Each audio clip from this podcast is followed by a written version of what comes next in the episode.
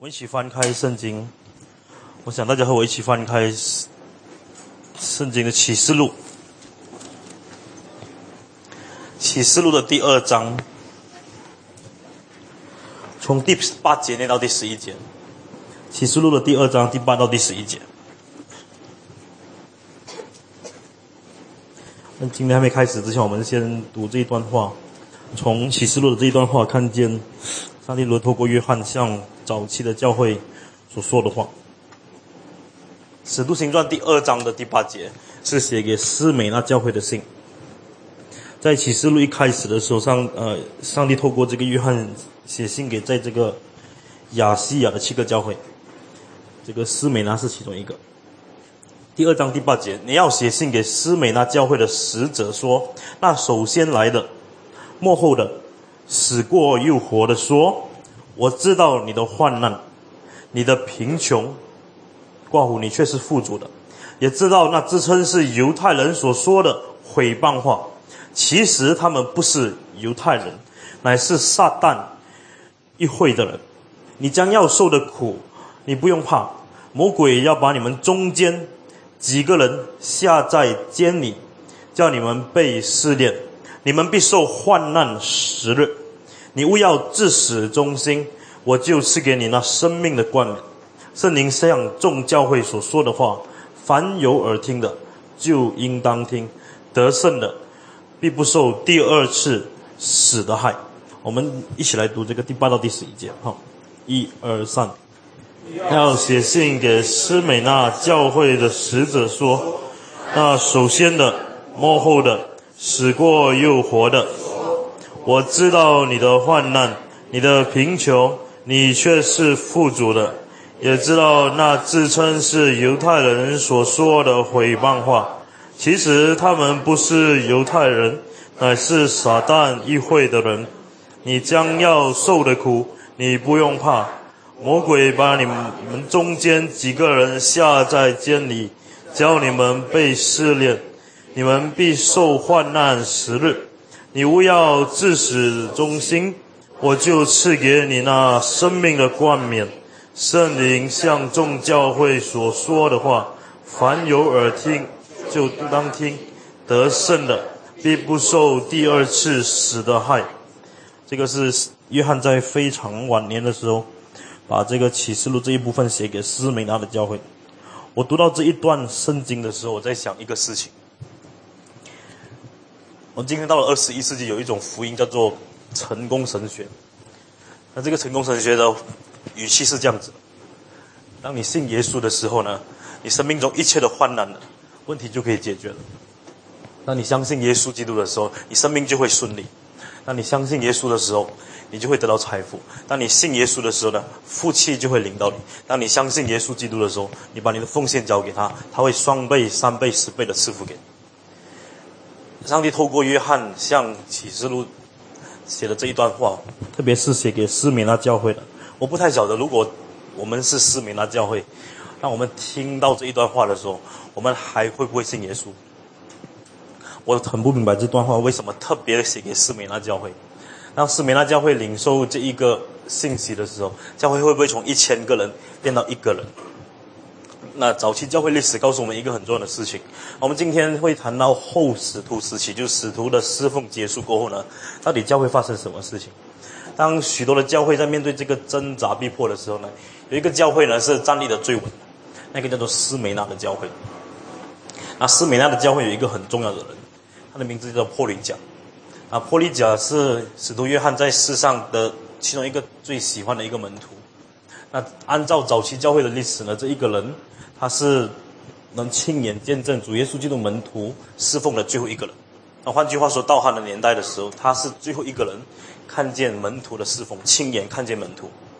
当四梅的教会在这个主教的带领之下，进入了后使使徒时期，就是使徒已经结束了，进入这个玻璃甲和这个我们所谓的这个教父们侍奉上帝的时代。让这个玻璃甲在侍奉的当中。他在他的地方设设立了一个非常美好的见证，按照这个启示录的这一段话呢，他忠心侍奉上帝。那一直到呢这些非信徒没有信耶稣基督的人看见这个人，他们觉得很奇怪，怎么世上有这样子的老人家？怎么这个人侍奉他的这个人这么忠心，这个人这么诚实，这个人见证，甚至影响到我们这些不信的人。那这些人就开始想到底基督教是什么？所以这些人一个一个的就去教会了。那当中有许多是在政府里面做工的这些官员，他们看见这一个人的时候，他们想，基督教其实也没怎么坏，为什么我们罗马政权一直要迫害基督徒？所以在斯美那这个地方呢，这个人他建立了一个非常好的一个名声。那有一天，当这个全国大逼迫从地方性的展延到整个罗马帝国的时候呢，这个罗马政权没有办法，一定要对付一些非常有名的一些基督教人士。那波利贾当时是全世界基督教的最高的领袖，他是唯一一个见过使徒们的，他就要把他抓进去监牢，就要把他这个受死。当他们要抓这个波利贾的时候呢，教会就听到风声了。教会就告诉这个老主教说：“你最好去藏起来，如果你不藏起来呢，我们教会会失去一个这么重要的领袖，我们教会不可以失去你。”所以这个波利贾说他不要。然后来在非常勉强的情勉勉强的情况下呢，教会把他送去另外一个地方，应该是隔他所住的四梅那大概一两公里以外的一个这个村庄里面。那后来呢，这个教会里面有内鬼，啊，有两个孩子呢，就这个被严逼考供，然后来就告诉这个官员波利贾。已经搬去另外一个地方住了，所以当这个官员知道普利贾住在一个地方的时候呢，他们就去抓他。当找到他的时候呢，啊，这个老人家他决定那一天他不逃走。哎，话说呢，按照他的书信，他说那一天他在晚上祷告的时候，他的这个枕头突然间着火，然后他相信上帝要用这个火的这个刑罚来这个赐给他死。所以当这个普利贾那一天迎接这个兵丁来抓他的时候呢，这个兵丁。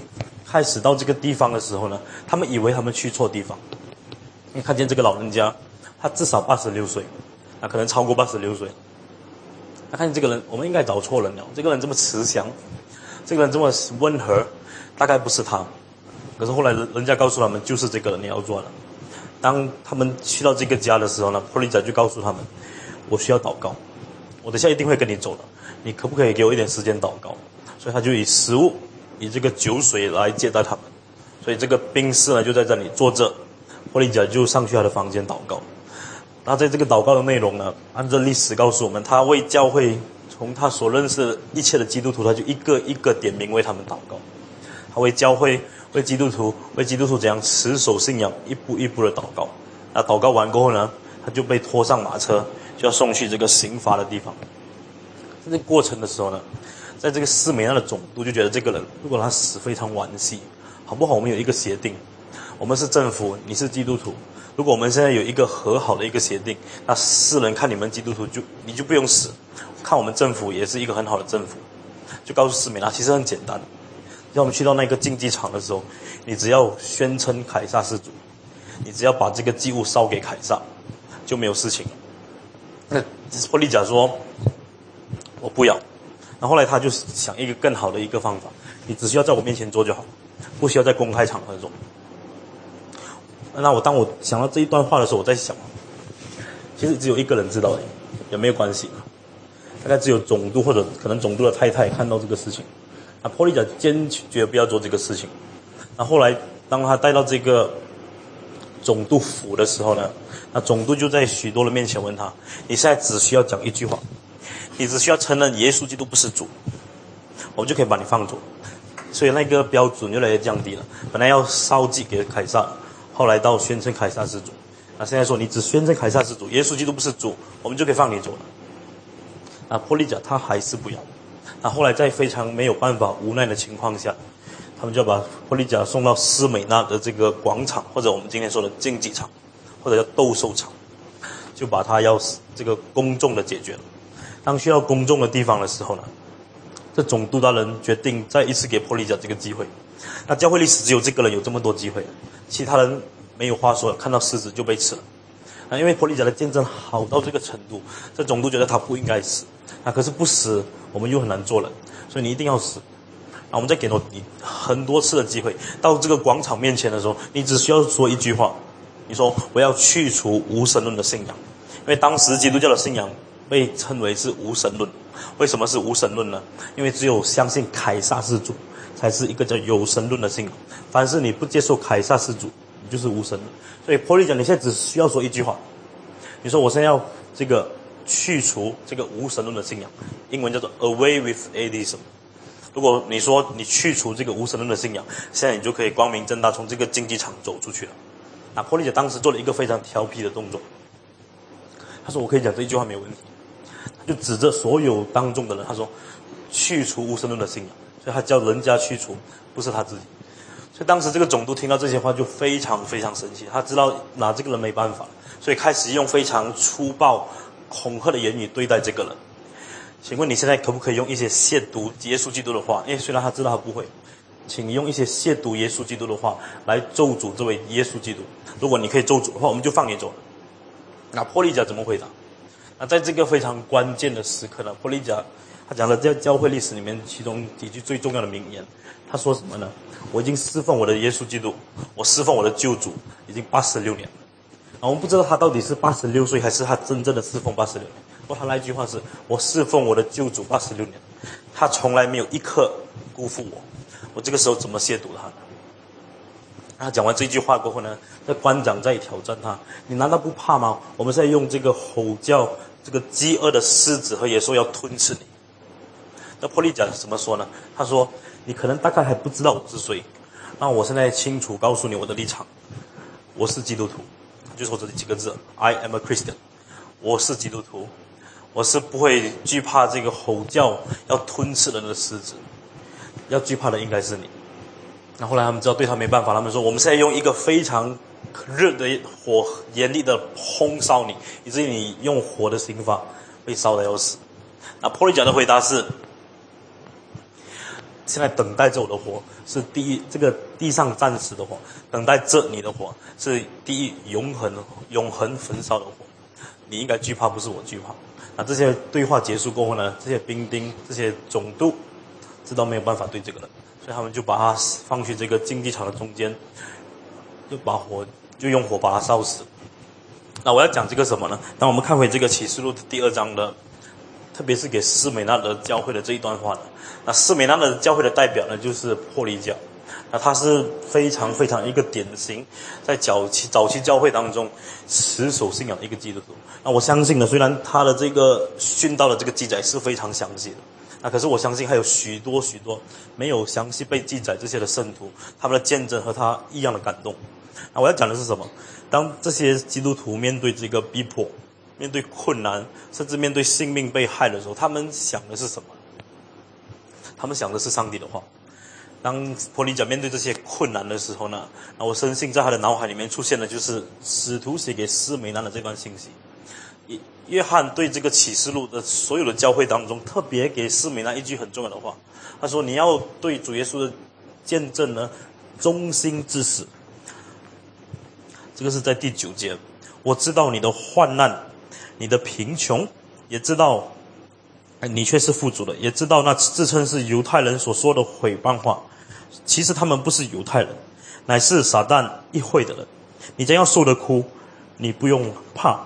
魔鬼把你们中间几个人下在监里，在你们被思念，你们必受患难时的，你勿要至死忠心，我就赐给你那生命的冠冕。那这一些类似这样子的话呢，给早期教会的这些基督徒呢，一个非常非常重要的一个提醒，也是一个鼓励。然后你要面对这个死的时候，你要清楚知道，这个死是你第一次的死，其他的人可能要面对第二的第二次的死。按照这个死，启示录第二章第到第十一节，他说你必不受第二次的受害。那这些的基督徒，他们抓着耶稣基督给他们的应许，他们就在早期教会这么艰难的时刻，就面对这些事情的时候，他们就度过了。然后我今天要讲的是什么呢？我们常常说这个历史是很厌烦的事情。历史是一个很枯燥的事情，历史是一个大概读了和我也没什么关系的事情。我要讲的是什么呢？我们今天教会之所以是这样子，或者我们今天信仰我们认为是对的事情，或者认为是不对的事情，它到底是怎么来的？为什么我们今天相信耶稣基督是神人二性？为什么我们今天教会持守的传统一定是这样子？不是这样子，还有别的选择吗？为什么是这样子，不能这样子？当今天在这个，特别是等下我们看这个教会历史，在了到了这一个期，特别是一九七十年代过后，那我们进入这个后现代的时期，那开始有一种叫做挑战权威或者反传统的一种思想。为什么一定要这样子？为什么不能这样子？为什么成功神学不对？为什么一定要信那套信耶稣要受苦？那我们有很多的为什么？为什么？那我在问这些为什么之前，好不好？我们思考教会历史怎么告诉我们这个基督教的信息。如果我们真的相信上帝是主权的上帝，如果我们也真的相信在历史没有一件事情是突然间发生，上帝不知道，上帝不能掌管的话，如果我们是这样子相信的，那我们也应该相信历史上没有一件事情是偶然发生。因为如果历史上有任何事情是偶然发生的话，就表示上帝是 out of control，上帝没有办法控制这个历史。如果上帝是真正统管历史的上帝，那既然他是统管历史的，那就表示每一件发生的事情，他都精心策划。无论在教会历史里面每一刻每一时，对我们今天的基督徒有一个很大的提醒。我们今天信仰为什么是这样子？为什么不能这样子？为什么一定要这样子的传统？为什么不能这样子？都跟对教会的历史有一个很大的关系。所以，当我们今天说研究教会历史的时候，不是看一些伟人，哇，很厉害，他们很风光，他们死的时候是这个感慨无益，他们死的时候有许多这个澎湃，在人心中有许多产生很多的共鸣或者敬拜。那可是这一切都不是重点，那重点是上帝在这个历史当中对教会说过什么话。而这一些的事情，那我们今天到了二十一世纪的教会，我们只要产生一个回应。我们的回应是什么呢？就是，反正现在科技这么进步了，我们教会应该也是跟着时髦继续的并进。反正现在已经二十一世纪，以前唱的诗歌不太重要，我们要有新的这个传统出来。反正现在已经到了二十一世纪，教会应该有新的一种方式。我们有很多对新有一种的期盼，我们对这个潮流有一种的跟随的一种这个欲念。我们对很多新鲜的事情，我们尝试去追求、去认识。亲爱的弟兄姊妹，在教会历史当中，上帝留下很多宝贵的遗产，让我们知道教会应该是什么。当我们说“教会”这个字的时候，教会本来就是被呼召出来的一群的人，Ecclesia，就是被呼召出来的一群。上帝告诉教会，我们是被呼召出来的一群，我们是分别为圣的一群。如果你尝试做任一切的事情或者任何事情要跟着世界去做的话，就看见历史会把这一些人淘汰。我们不会把历史淘汰。我想今天继续和大家呃这个探讨几样事情。我我今天要谈这个，在这个使徒时期过后，到底发生什么事情？那我们昨天主要是谈在使徒行传或者在使啊耶稣基督的这些门徒，包括保罗当中他们发生的事情。那当耶稣基督他。出生的那一年，历史上无论是相信耶稣基督或者不相信耶稣基督的，都称他为这个主这个元年，或者说这个我们现在新时代的这个年份开始算起。当耶稣基督他上十字架的时候，我们叫做主后三十三年。从主后三十三年一直到主后的一百年，那教会历史学家呢？我们简单来说，把它称为一个叫做使徒时期的 Apostolic Age。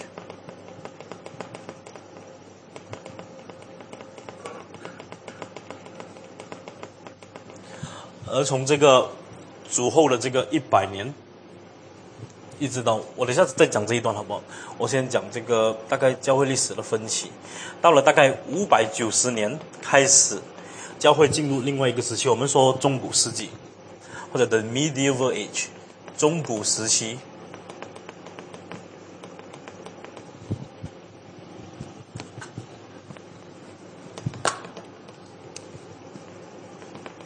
中古时期大概发生了大概一千年，一直到一五一七年的时候呢，当德国著名的宗教改革家或者 the reformers 马丁路德。把这个教会历史再切成另外一个分水岭，我们把它从一五一七年开始，我们称它为宗教改革时期。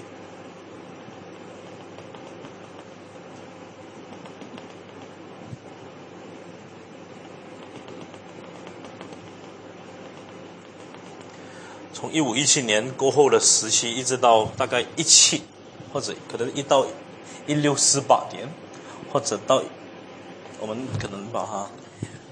弄满它，一七零零这段时期，将会进入另外一个时期，我们可以称它为这个启蒙，或者这个一七零零开始，其实有一六四八，一六四八到一七零零，我们开始这个启蒙运动，the Enlightenment。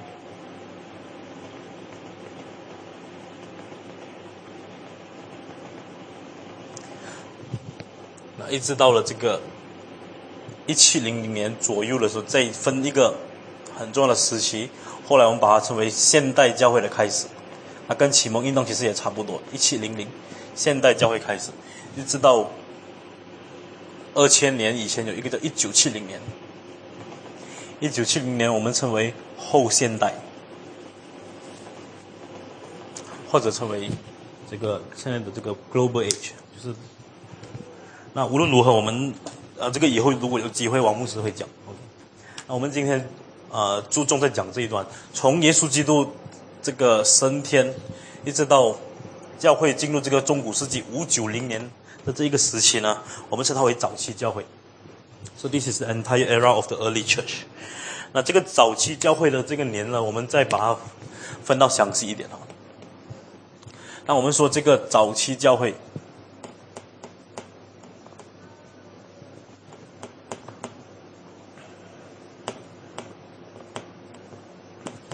那早期教会从耶稣基督的这个上十字架开始，这个三十三年，一直到这个五九零，就是这个大规格里或者这个用这个天主教的话，这个规格里意思 Gregory the First，他掌权的时候，从开始就进入这个中古世纪了。那从三十三年到一百年，我刚才已经说了，这一个被称为这个 Apostolic Age，就是使徒时期，从。公主后一百到一百五十，我们称为教父时期，the Church Fathers，教父。从一百五十到三百，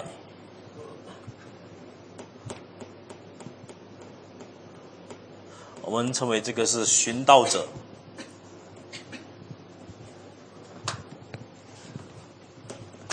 寻道者是 the martyrs。一下子忘记不会写寻道，不好意思。或者这个 the apologies 护教士，从三百到六百，大概五百九十，我们称为这个神学家时代，the age of theologian，神学家。谢谢牧师，护教士。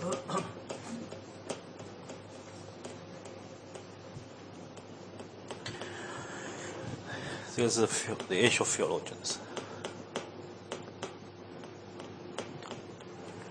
那我简单把这个教会历史的这个分期大概呃让大家知道。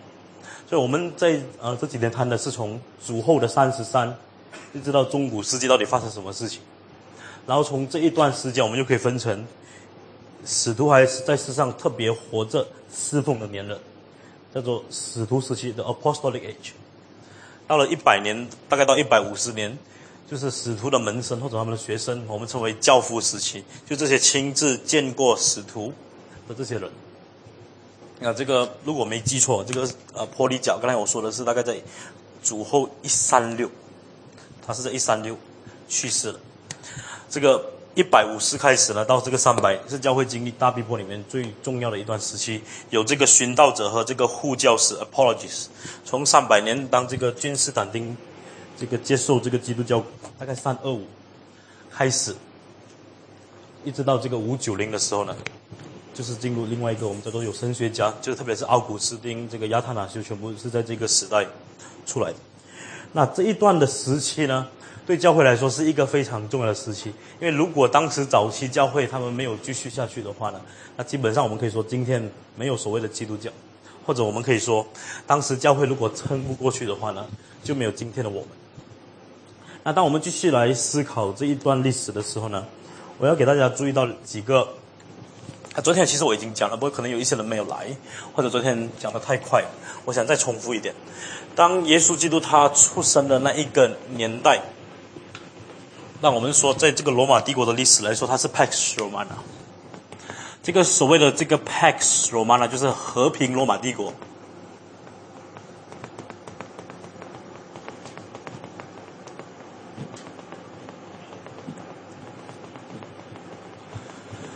这个和平罗马帝国是从一个人开始，这个人就是在圣经这个路加福音有出现的一个名字，他叫做凯撒奥古斯都 （Augustus）。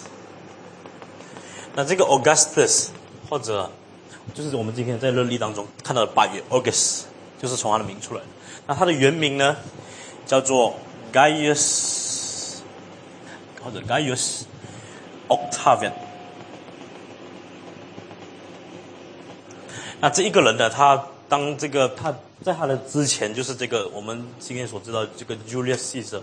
那在这这个 Julius Caesar 呃掌权的时候呢，就是奥古斯丁奥古斯都以前。那当他的这个性命被两个人结束的时候，一个叫做也是叫 Gaius，Gaius 什么 Cassius，这个可能要上网查，应该是这样子，Gaius Cassius。另外一个叫做 Mark Antony。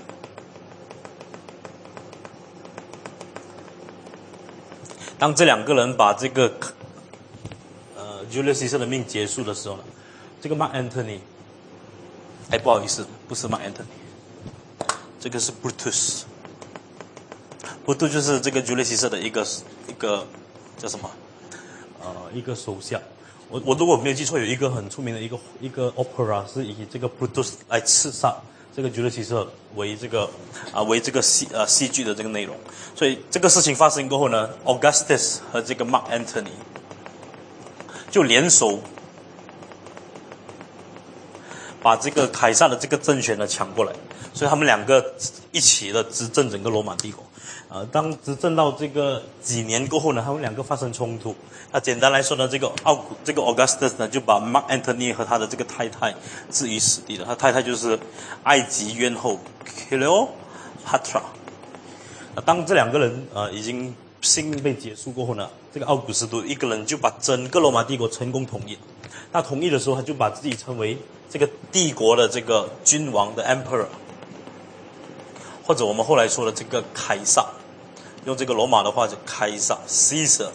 那这个凯撒这个字呢，虽然这个之前的这个 Julius Caesar 都有用，那可是到了这个奥古斯都的时候，他把这个凯撒这个名再推到再高峰一点。那从奥古斯都的时代开始呢，凯撒的这个意思呢，就有一个很明确的一个象征，凯撒就是主的意思。所以当你说凯撒的时候，其实你说是主。所以说奥古斯都凯撒，你的意思是你承认奥古斯都凯撒是你的主。所以他和这个耶稣基督当时被称为 Curious，是同一个字来。所以 Jesus 然后耶稣或 Curious，耶稣基督是主。所以对罗马人来说，Caesar 或者 Caesar Kairos，所以这个 Kai 或者这个 Curious，这个 Curious 对他们来说是一个非常神圣的一个字了。所以你也不难发现，耶稣基督为什么在那一个时代出生。后来他的这个门徒称他是主的时候呢，他们一定要面对逼迫，因为如果教会的这个事情发生在两百年前，当这个凯奥古斯都还没有执政的时候呢，当你到时候你称你的太太是这个主，也没人会理你。那可是两百年后，当这个凯撒奥古斯都上阵或者成为这个君王过后呢，他说主这个 curious 是指我一个人。所以，凡是敢用这个字的人，或者你敢叫其他人这个 curious 的人，你就一定要被杀死。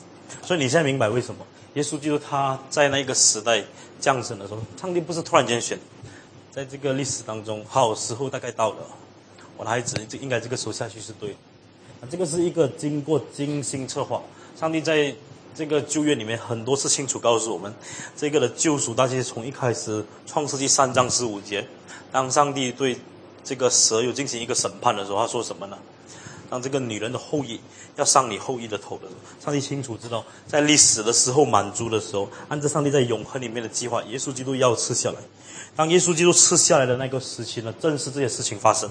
所以，当奥古斯都他掌权过后，在这个公元二十七年，就是耶稣基督诞生二十七年前。所以，当他慢慢的把这个制度成功的建立起来的时候呢，他的整个的这个政绩当中有几个很重要的事情。当我讲几个这个事情的时候，你就会吓到。原来耶稣基督来之前，上帝已经预备了这么多事情。第一，那当奥古斯当这个罗马帝国他们成为这个罗马帝国以前，有这个所谓的迦太基的这个王朝加泰。那这个迦太基，我们这几天在读教会历史的时候呢，发现到有另外一个人就是奥古斯都。奥古斯都早期小时候就在非洲迦太基王，就是迦太基一区长大。后来他这个成为老师过后呢，他去到这个罗马和米兰之前，他是在这个迦太基教书。那这个迦太基王帝国对罗马帝国有什么影响？当这个罗马帝国的这个这个版图和这个迦太基的帝国开始冲突，就是这个凯撒奥古斯都以前呢，罗马帝国尝试把这个迦太基的帝国吞噬掉。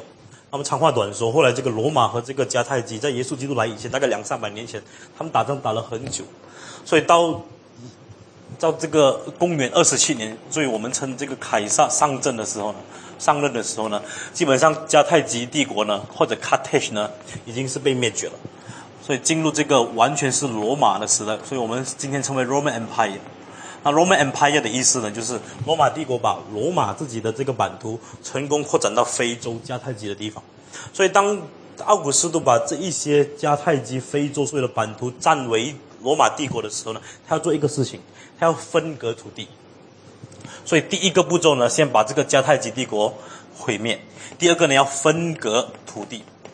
那分割土地呢，对于一个皇帝来说，一个非常需要一个非常政治智慧的一个事情，因为如果你分给一个人太多的话，会引起另外一个人妒忌，啊，就好像有一点在教孩子的时候呢，要分糖果，是人生中一对你来说是一个很大的考验。给一个人太多又不好，给一个人太少又不对。那对这些皇帝来说，当他分割土地的时候，要很清楚，这一个是犹太地区，啊，你不可以割多，不可以割少，这个是撒玛利亚地区。啊，非洲有很多一大堆这些这个赤人族，和等等这些非常落后的部落格，你要怎么把这些地分到很清楚？所以在他分割土地的过程，他做了几件事情。第一呢，他要人报名上册，你就知道为什么有耶稣基督的这个报名上册的这个事情。第二，他要做的事情是要有，我们用中国人的词叫做有分封王。或者用这个罗马帝国的字眼，就是有这个 Pontius，就是或者这个总督。总督的意思，简单来说，就是他派一个人要这个管理这个他旗下的这些地方。第三，这个是特别特别特别针对这个犹太地区或者这个犹太这个叫什么？这个以色列人或者犹太一区的这些人，有一个王。那我这个王，等下我再解释。那基本上在这个历史过程呢，凯撒奥这个奥古斯都为了要达到他很有效的治理国家，他必须做几件事情：报名上车。那为什么报名上车呢？当时呢有很多人，当时没有用 passport 的哈。我要记得当时候他们不知道，比如说这个人他得从哪里来，不晓得，因为没有所谓的这个门户还是 passport 或者这个我们今天讲的这个 IC 的。所以你必须，如果你自己清楚知道你从哪里来的话，你必须要回到你自己的家园。或者去到你的家乡，你要报名上车。这个过了一段时间，他就常常会做这个事情。第二呢，为了非常有效的把这个地方管理得好，他必须要有一个总督，而这个总督的权限几乎是跟王的权限一样。当耶稣基督，我不我不知道大家有没有想过，当这个法利赛人和这个撒都该这个公会里面的人把耶稣就带到这个本丢比拉多面前的时候，本丢比拉多成为当时的一个总督，他有什么资格？他哪里来的权利？可以赐耶稣基督死啊！因为当这个奥古斯都成功把这个迦太基帝国成功灭绝过后呢，他做了几个很重要的事情。其中一个呢，就是有这个总督制。那这个总督制呢，许可这些总督在有一些权限的范围下呢，也能够做一些。所以可以做什么，不可以做什么，可以做什么，不可以做什么，他都交给总督去管。那其中一个非常重要的一个事情，就是宗教。就马来西亚今天有了这个宗教法。那这个宗教法令，我不太记得，在这个大英这个共和联邦制，这宗教法是由谁来管的？那可是，在这个罗马帝国来说呢，这个宗教的这个法令呢，是由地方政府去执行的。所以换换句话说，这个总督或者像本丢比拉多这样子的这个这样子的人呢，他们有权去执行一切关于宗教的事情。所以宗教裁判所里面要处理的事情呢，就是总督要处理。那第三一个比较特别的，就是有这个所谓的这个王。那这个王呢，其其实是完全违背罗马帝国里面任何一个地方有的这个制度。那这个是单单针对犹太人，因为犹太人是一个非常非常顽梗，这个又是非常非常讨厌这个罗马帝国。那可是罗马帝国又没有办法，罗马帝国可能其中一个办法就把他们全部杀掉。可是他们又不想这样子，因为这样子会影响他们在海外的名声。当时罗马帝国的版图在欧洲、亚洲、非洲都有，所以是一个很大的。那罗马帝国的这些这些领袖们，他们在想，我们要怎么针对这些犹太人或者这些犹太地区的这些民族呢？我们要怎么对付他们？那这个罗马帝国想了一个非常非常调皮的一个方法，他们要王，我们就给他一个王。那在这个以色列的东部有一个他们很讨厌的，我们就今天历史称他们是以东人。那以东人，那罗马政权知道以东人是以色列人很讨厌，他们想如果他们要一个王，他们又不要我们，我们就给他一个王。所以后来在耶稣基督时代，大家听过这个西律王。那西律王就是在罗马帝国分割土地的过程，犹太人不顺服罗罗马这个罗马帝国的这个君王，所以罗马帝国用这个君王的方式给犹太人一个王，这个王是以东人。那以东人是就是后来我们称为这个希律王。啊，这个是在历史里面似乎跟圣经没有关系的这个事情，都都在发生。所以当耶稣基督来到的时候，他是在这样子历史背景的前提下，耶稣基督诞生。那所以我昨天问大家几个问题哈，如果耶稣基督今天在像新加坡、像丹麦、像瑞典、像荷兰这种非常自由民主的国家诞生的话，请问耶稣基督会不会死？那我可以很敢说，耶稣基督一定不会死。因为如果耶稣基督在这么民主自由的国家诞生的话呢，耶稣基督是一个绝世的一个疯子，世界上应该没有人比他更疯，竟然成为自己是唯一的道路、唯一的真理、唯一的生命，跑这个社会主义的政党就会说，我们现在是这个高举和平自由的时代的这一个时期，你怎么可以说你是绝对的真理？就好像我们今天说这个回教刑事法，怎么可以说自己是绝对的这个真理？那如果耶稣就在这个时代诞生，我可以很敢说他一定上不了十字架。第二呢，我们这个时代也没有十字架。那当罗马帝国他成功把这些土地成功占领的时候，我我忽略了第三个，他们开始发明他们自己的刑事法。那这个啊，这个刑事法这个课题哦，弟兄姊妹。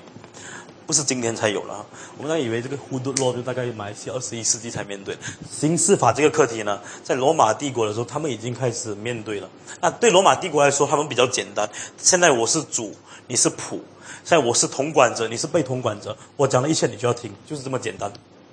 那对他们来说，他们的刑事法很简单，凡是在本国、本族或者罗马自己的人，你是在罗马。就是我们还没有扩展我们的这个呃帝国之前，你是罗马真正罗马人，我们有一套法令对付你，所以有 A 是对罗马人的，the Roman citizen。那后来这个彼得和保罗用不同方法死，就是这个原因。那 B 凡是罗马帝国以外的，我们这些叫成为这个附属国，那你就有另外一个法令对 non-Roman citizen，就是非罗马公民，有另外一套的法令对你。那简单来说呢，那因为这个法令很细节，我我有机会再跟大家谈。那简单来说就是，凡是你在罗马，你是这个罗马公民的，你犯了一些法，我们就用罗马人民比较文明的方式对待你。那比如说你偷东西，可能就是罚钱。那如果你是非罗马公民，你同样也偷钱的话呢，我们就有另外一种法令对付你。所以当耶稣基督时期来临以前，耶稣就诞生以前哦，这些东西都分到很清楚。所以，无论是这个土地法令，无论是这个刑事法，无论是所有的人民要怎么报名上车等等这些东西，都分到很清楚。那这个奥古斯都是一个天才，他清楚知道要掌管一个国家，我们要用经济、这个所有的这个哲学等等，把整个国家迈向和平。所以，当我们说这一个时期是 Pax Romana 和平罗马帝国来说是没有错的，因为当时奥古斯都是在整个罗马帝国的历史里面，他成功把许多系统统一化，金钱。这个货币，在这个两千年前竟然可以统一，还有这个语言，我昨天已经说了，竟然可以统一，然后还有这个道路，还有这个文化等等。那在这些前提的情况下呢，这些的背景呢，耶稣基督就在这个时候来了。那我想讲的是什么呢？我们常常会想哦，在历史当中大概发生的事情，大概是突然这样子嘛？为什么要分割土地？很普通嘛，因为要好好的治理国家，就要分割土地。为什么有分封王？因为你要好好这个把所有的国家系统化，要分封王。为什么有刑刑事法？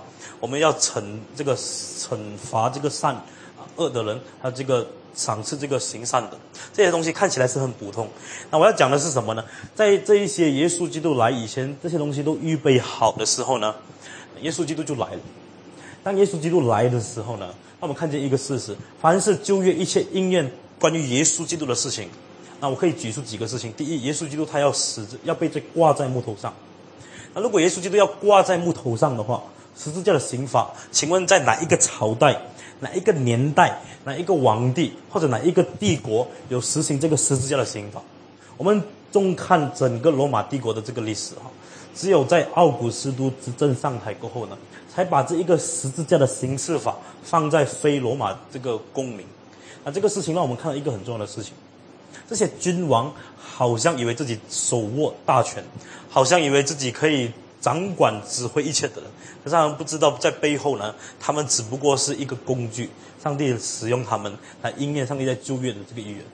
第二个事情，当在旧约的先知他们预言到耶稣基督，他要诞生在大卫的城里。耶稣基督到底怎么诞生在大卫的城里？这个事情，包括约瑟和玛利亚，他们可能也想不清楚，这个大卫的城里是什么意思。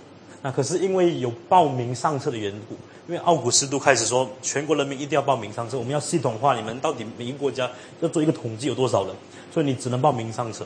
用按照人非常这个简单的一个常情来说，如果你要生孩子的话呢，你不可能走几百公里去到以外一个地方，把你的孩子生下来，这个是不可能的事情。我不知道这里有谁的太太生过孩子，你决定好，为了生孩子，我们早一点去。我们就花这个车从这个马来西亚上上上泰国，上云南，上上上到北京，再加到哈尔滨，再加加加到俄罗斯，把儿子或者把你的女儿生下来，这个是一个很愚蠢也是不可能的事情。那可是约瑟和玛利亚，他们在这个政权或者这个强权的压迫之下，他们没有办法，因为迟到的话呢，如果你是罗马子子民，你就罚钱；如果你是非罗马子民呢，你要做七年的奴隶。You need to have do the seven years as a slave。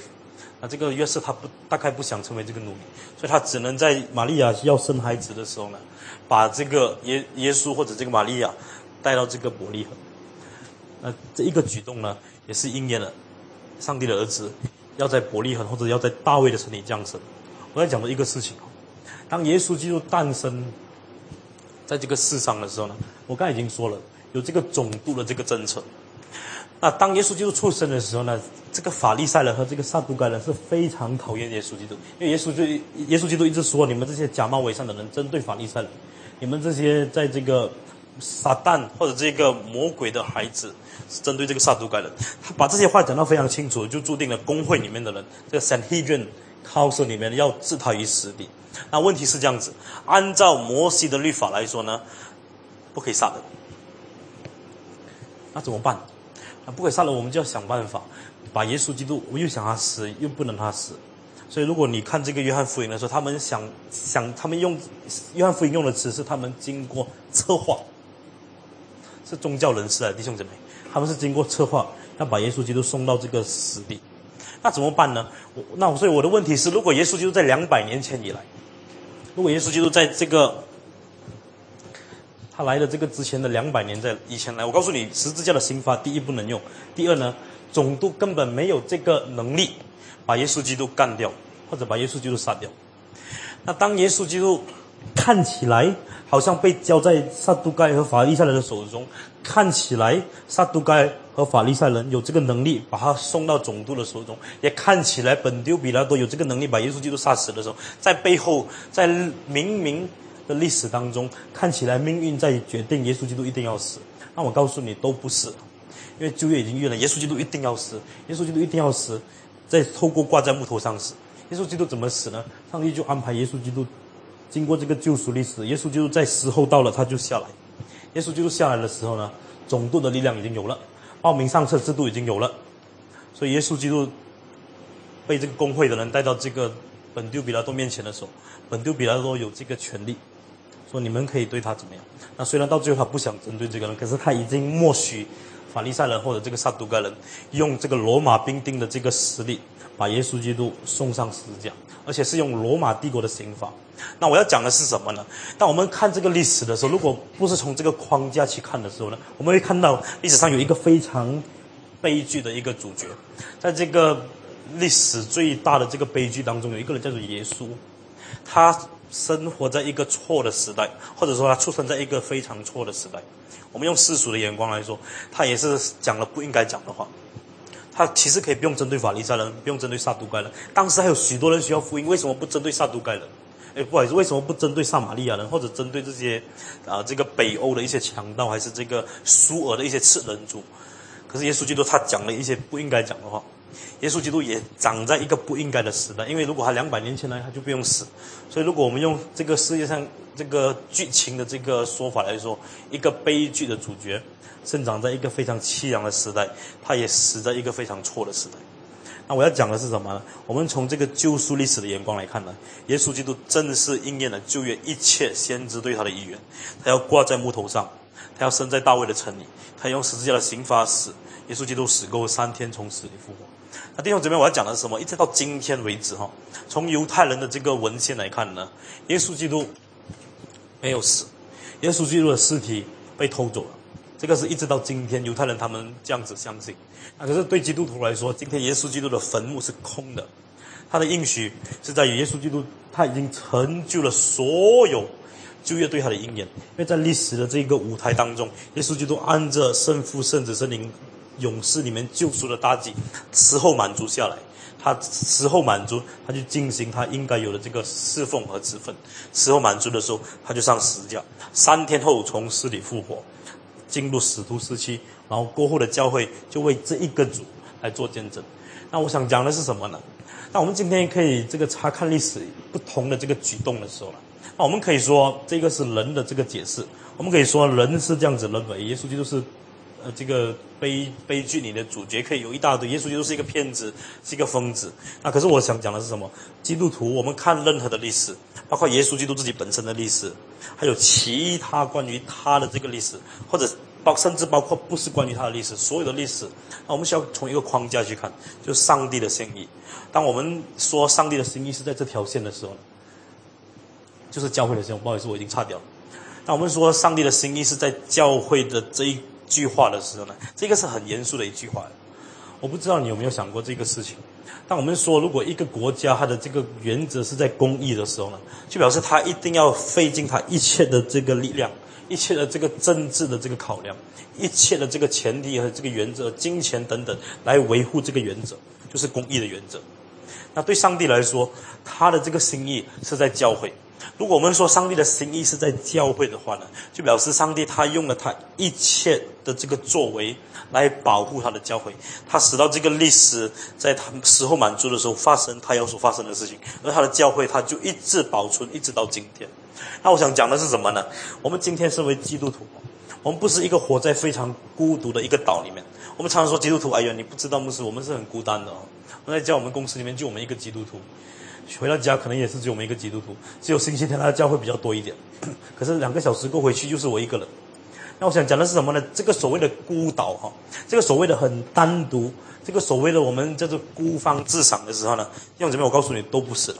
如果我们清楚知道上帝的心意在教会，如果我们也清楚知道上帝的心意在整条教会历史的这条线里面呢，我们就知道上帝保守这些先贤们，上帝怎么保守耶稣基督的门徒，他们怎么保守这些基督徒在早期教会怎么为他做见证，一直到如今，上帝一样保存我们。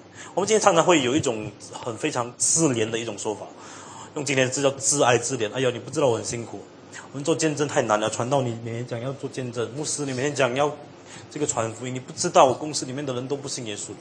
那我要讲的是什么呢？我们所今天所面对的，我们今天所经历的，我们不是第一个，我们也并不是最后一个。我们今天所会看见的事情，我们今天所会面对的这些事情，在这些历史当中，有许多人已经面对了。他们可能曾经和我们一样，觉得他们是非常孤单。那可是我们今天回头看历史的时候，我们就知道，上帝为这一些舞台已经预备好了。等下在休息过后呢，我和大家谈到，到底寻道者他们寻道的时候，他们心里在想什么事情？到底他们有什么勇气来面对这个寻道的事情？或者当这个政权要把不道德或者不公义的事情发生放这个放在他们身上的时候，他们是以什么的心态来去面对这个事情？我们暂时到这里。